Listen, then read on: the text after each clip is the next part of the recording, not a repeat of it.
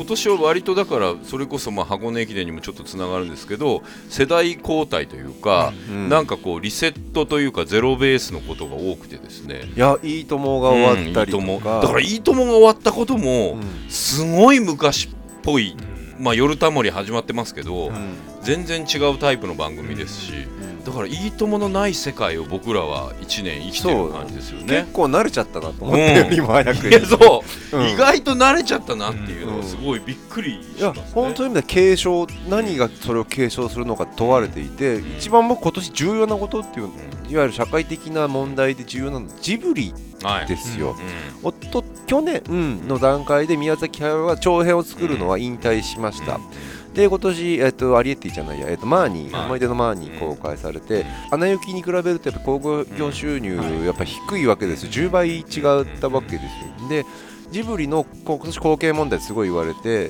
ドワンゴと一緒になんじゃねえかとかいう話があり、それこそ、えっとなあれですよね。前も話したけど、えっと庵野んうん。が、えーナウシカの続編を作ればいいんじゃないかっていうのに対して鈴木プロデューサーが割といいんじゃないのって感じだったりけどそのいわゆるジブリ自体はねヒトラー話題になりましたけど今後オリジナル長編を作らない可能性が高い。マーニーで次の次世代の監督を育てることに関してもちょっと今までの判権守ってたら儲かることが明らかとかその構造って例えばタモリが夜タモリで初期の芸に回帰したような感じで次のねえー、とステップを踏むのをやめた社会な気がするんですよ。それこそマイ音楽業界ってマイケル・ジャクソンとビートルズだけでもう回していくのは日本国内では決定です。世界ではファレル・ウィリアムズとか めちゃくちゃ次行こうとしているけど日本はもう 2, 2週目3週目の方が儲かるのでそういう社会に置かれて次の一歩誰が踏み出すのっ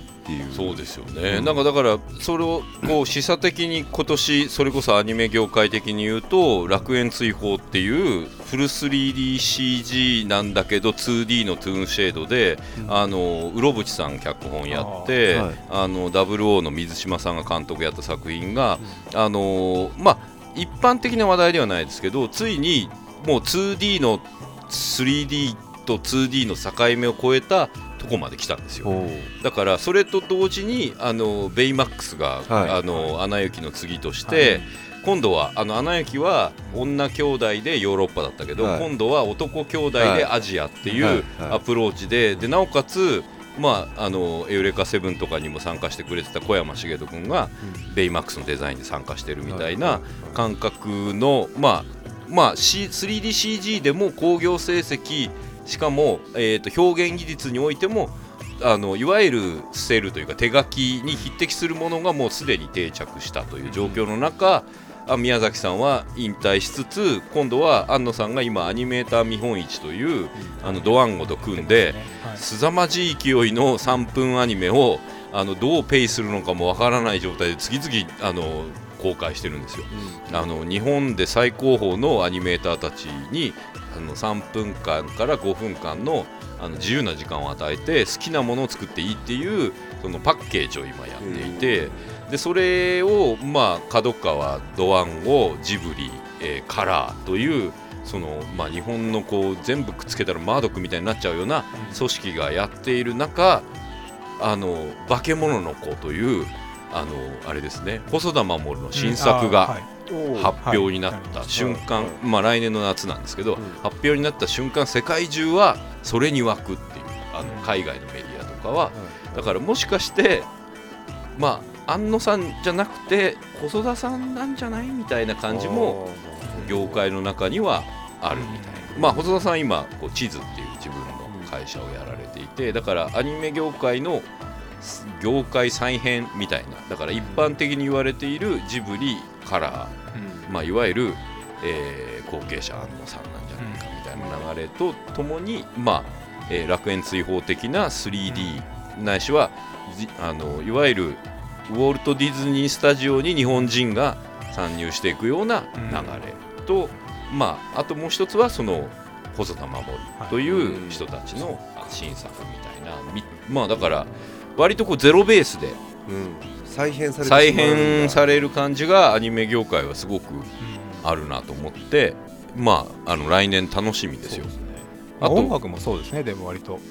さっきファレルって言ってましたけど日本は結構ダンスミュージック新しい形が入ってきて、うん。海外のものが今スマップとか嵐とかもうんそのダンスミュージックをつはいはい使って AVEX がまたそこで盛り上げていこうとしたりとかうん。ライブのパッケージ化をうん。進めてたりもするのでうん今年は海外の大きなフェスも入ってきましたしうんそういう意味ではなんか新しい流れが来たのかどうかっていうのが定着するか。そうですね。まあ、でもフこれから。ェスに関しては定着しましたまたフェスがね新しい形になってるんですようん。ねまたちょっと違ったいわゆるフジロック的なこれとこれが来るからじゃなくてもうそのパッケージに噛んだ、う。んもう映像もその全部のパッケージですよね。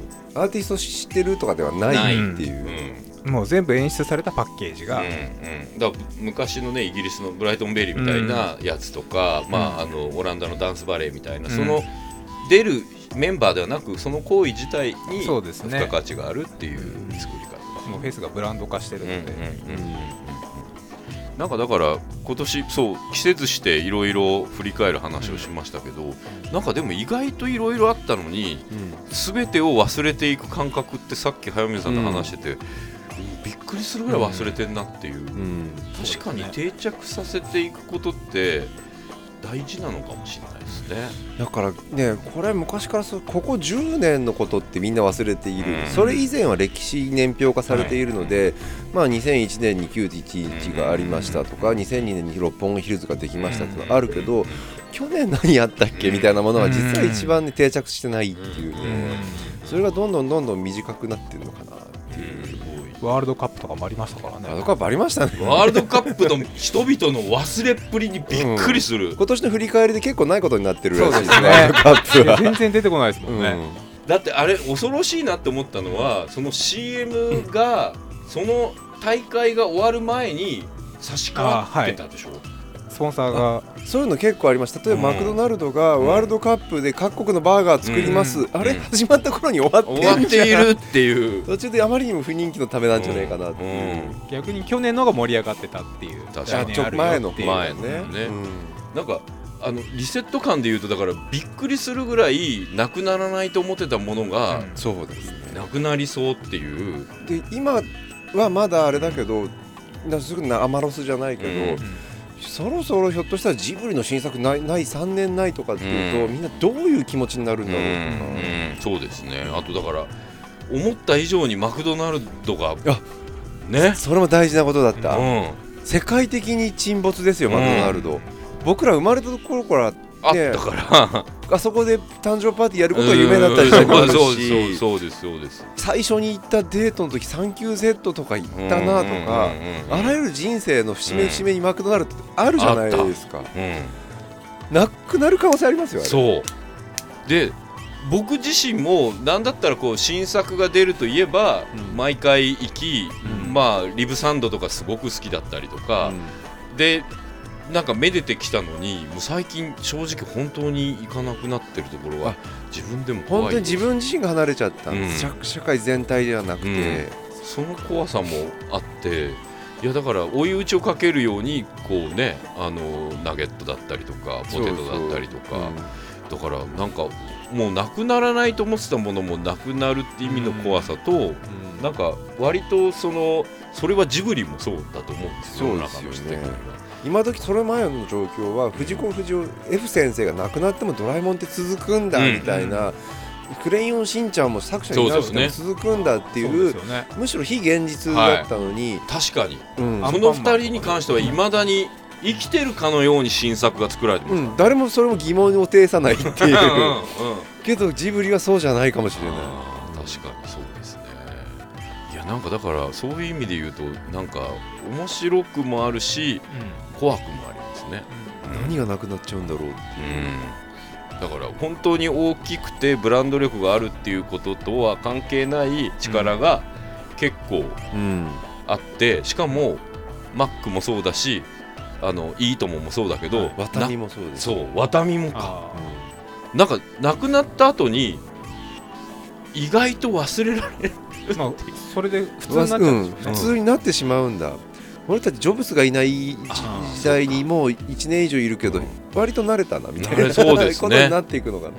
だから割とこうなんだろう6のブームの薄さとかもびっくりしますよね。ななな iPhone あ iPhone か iPhone、うん。はい確かに。6 6で急にドン。急にそんなに叩き売りされちゃうのみたいな。うん。何なんでしょうね。不思議な感じだな。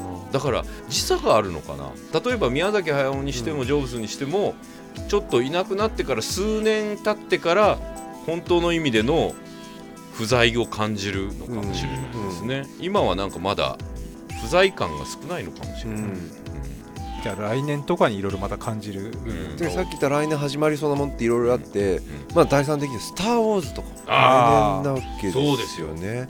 びっくりするぐらいなんか普通に存在するものとして「スター・ウォーズ」がありますからね。あれはもうなくなったもう一回捨て去ったじゃないですか、はいみんなが、はいみんなが心を捨て去ったのに、うん。あの1分半でうん。また帰ってこさす感じはすごいなと思いますけど、だってすごいことが起こるはもう決まったわけですよ、あはい。れそこで、はい。来年のはい。世界は、はい、ここからまた10年ぐらいは冬らすそれだけで。うん、そして今回はなんかいけそうな感じがするっていうところがすごいですね。うん。しかもねディズニーう硬いですからんね、うん。だってマーベルもディズニーですから。ああそうですね、そう。大体「アナ雪」もそうだし、はい。来年シンデレラ。ね。シンデレラね実写版実写版シンデレラだけが不安ですそうですね逆に。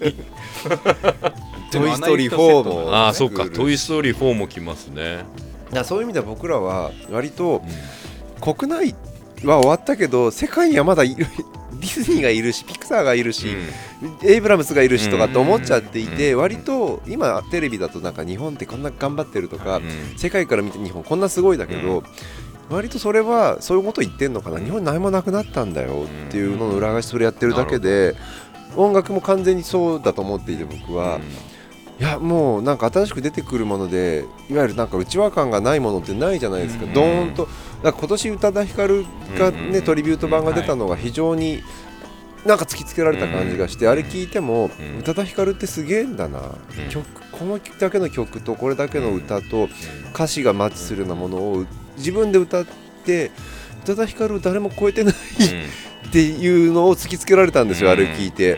こんな天才がいたんだけど彼女も帰ってこないというか、うん。どんどんハードル上がっちゃって人間宣言、人間宣言人間やめた宣言をしてから、どんどん帰ってくるタイミングないじゃないですかあれ。何があってもどんだけあったら今宇多田ヒカルがカムバックできるかっていう、もうなんかね2年ぐらいですか、なんかもうな帰ってこない気がしちゃって、うんあれ聞いて、なんか非常に国内からもう何も生まれないんじゃないかみたいな、すごい不安になっちゃって、でファレルみたいなものがボーン出て、世界ではまだ全然いけますよ、面白いっすよっていうふうにディズニーとかがなって、あアナ雪がなってって、この国本当に大丈夫だろうかって思っちゃいますよね。確かに。なんか本当にある意味映画っていうもので言うとなんか本当にあの高倉健さんとかね菅原文太さんとかが亡くなった時に。ジョニーさんもそうですよねキャロルが。そして亡くなった時に上映される映画がね網走番外地とかはい。なかなかかかんないわけですよ。あれはなんかいろいろ差別用語的に難しいっていう。いやだからまあなんかそういうところがすごい切なかったり悲しかったりするというかトラック野郎も別にかかんないわけですよ。かかんなかった。うん。えー今頃普通にゴールデンはそれ一色でもおかしくなかったそうなんですよ。ね。だからまあ要するに風天だったりはみ出し物みたいなものが映画文化だったり映画のアウトロースターみたいなものの文化を2人は象徴してたはずなのに最終的にはポッポ屋とかが南極物語とかが上映されちゃうっていうところになんかこうじゃねえ。そこじゃねえけどそういう風に消化していくんだなっていう感じがアウトローではなかった人として。そう。う。ん。なんだったらちょっとよくできた人みたいな感じで終わってるところがうん。すごいなと思うし、ああ確かにそうだ。うん、だからなんかこうその今こうなんだろう文化的にアウトローでいることってすごい難しいんだなという感じが。だってあの世界の終わりの深瀬君なんかだいぶ文化的アウトローだけどうん。すごく小さいところで終わっちゃってる。小さいんですよ、ん。シェアハウスの中で終わってるんですよ 完全に。世界じゃないだろうそれは。それが世界だと言われれば批評的にはありなのかもしれないけど、あのバンドって本当にねみんなのみんな深瀬君のこと大好き。うん、僕たちはちゃんと輪になって一緒に暮らしている、うん。どんどん声が小さくなっていく感じ、ね。なんかだからすごくこうあのある種かつてのロックスターだ、まあ、メディアが生きていたら、それこそなんかのこくんのところが最後だったのかなって思うぐらい新生かまってちゃんがうん。いて、アウトローとしてあってまああのなんかちょっと今のそういう部分に深瀬君近いんだけどちょっと違うところに着地してる感じが。だってキャロルなんて一回別れた後も一回も許さなかったんですよジョニー・オクラのことを、A ちゃんは。すごいですよ。ね。もうシェアハウスどころじゃない。ない。ですよね。いやなんかねだからあのリセット感は相変わらずあるけれども、なんか僕はあのアニメ業界に関しては巨人が、まあ、僕らにとっては宮崎さんもそうですけど高畑さんという大きな巨人もいて、うん。この演出陣における大きな巨人たちがいなくなった後の世界は割とこう風通しがいい面白さがあるような気はしている。んですよ。うん。うん、あとなんかちょっと、えー実験的な部分で言うと 3DCG と 2DCG が、えー、と結構もうビジネスモデルに乗るとこまで来たんですよね。テレビシリーズであの、まあ、それこそ宮崎五郎さんの「ローニャ」とか、あと,、えーとまあ、あの 3DCG でテレビシリーズを回すってこともちょっとできるようになってきててっていうところが面白いなとは思いますし。だから僕的には今来年も引き続きいろんなメディアで脚本を書いたりしていこうかなとは思ってるんですけどあれですか早見さんは来年何かやってみたいとかそういうことありますか？今年は僕うん。ずっとやってたのが、うん。海の家うん。ブームが前ブームで来ていて、いろいろねあのいわゆるクラブ的な、はいはい騒その今時のクラブ的な2.0的な海の家ではなくて、あのー古いヘリテージ海の家って呼んでるんですけど、もう本当昭和のままの海の家をいろいろ見て歩こうっていう、まあ、そんなに数見たわけじゃないんだけど面白いとこいくつかあって、そういうとちょっとノマド、ね、カフェとかじゃなくて海の家で仕事したりしてたんですよ。でそれがちょっと今マイブームが終わって、うん。今年何しようか来年何しようかなと思っていてちょっと今さっき決めたんですけど、決算があって決めたんですけどホテルのバーに行こうあそれは別にバブルな感じアンダース東京のバー最近できたから行こうぜとかってことではなくて、今ねそれこそその大倉とかホテル大倉とか改修始まるんですよ、そうですね。そうするといわゆるそのバーとかもなくなってしまうし、いろんなねそれこそもともと東京にあった古い喫茶店とか残された東京みたいなものから見るその都心の中に急に残ってるものとかうん。結構好きだったんですけど、えー、と実はバーってタイムカプセルになっていて、その当時最新最先端のなんなんて言うんだろうあのゴージャスな場所とか、はい。その正式な、ねうん。オーセンティックなバーとかもある、この時代のものなんですよね、うん。で例えば京王プラザの上のバーとかってやっぱ70年代のまんま残っている感じがすごい雰囲気残っているし、60年代のそれこそね大倉とかニューオータニとかうん。そのままの世界、うんここに東京残ってるな。ここから東京の近代みたいなものを今のうち見とかなきゃ結構なくなるものも多いし、というなんか文化的な興味でホテルのバーに行こうと思って。へあんまりホテルのバーって日常的に使わないじゃない。特にお酒飲まないとーもう全然。全然縁がない世界ですよね。うん。ただホテルのまあそういう意味で言うとホテルのラウンジとか喫茶店とかはうん。すごい打ち合わせで使うのであちょっとだけその感覚が分かるとあいうかそこも残ってますよね。そうなんですよね、なん。かだからあのなんて言うんでしょうね。作家やってる感がある。あああなるほど。ホテルのラウンジで打ち合わせしてたりすると、うん。なんかなんかやそういう仕事してそうみたいなイメージがあったり。りとか、うんまあそれこそあのあれですよね。村上春樹的に言うとねじ巻き鳥のポイントになるのが、はいホテルのね、ラウンジとバーだったりとかあするし。ああれもすあれあそっか、うん。あのあれだ。えっ、となんだ変な名前の女と会うとえそうですそうですそうです、あの悪夢になっていく途中のところとかまさにそういう意味で春樹的なところってホテルのバーって結構あって。ありますね。えっ、とあれ1984の、えっ、といわゆるさ殺青豆？青豆が仕事をした後に高級ホテルのバーに行くっていう習慣があってで村上春樹昔エッセイでホテルのバーについて書いてることがあって実はリーズナブルであるっていうのを僕信じて高校ぐらいに読んだエッセイがホテルのバーちょっと高く見えるけど実は安いんだよっていうふうなことを言いたい時期。で実際行ったらすげえ高くて 二度と行かねえとカクテル1杯2000円とかでチャージ料2000円とか取ったら1杯で4000円なんですけどみたいな。まあ、彼の価値観の中では安いのかもしれない。もう村上春樹そこから嘘つきだ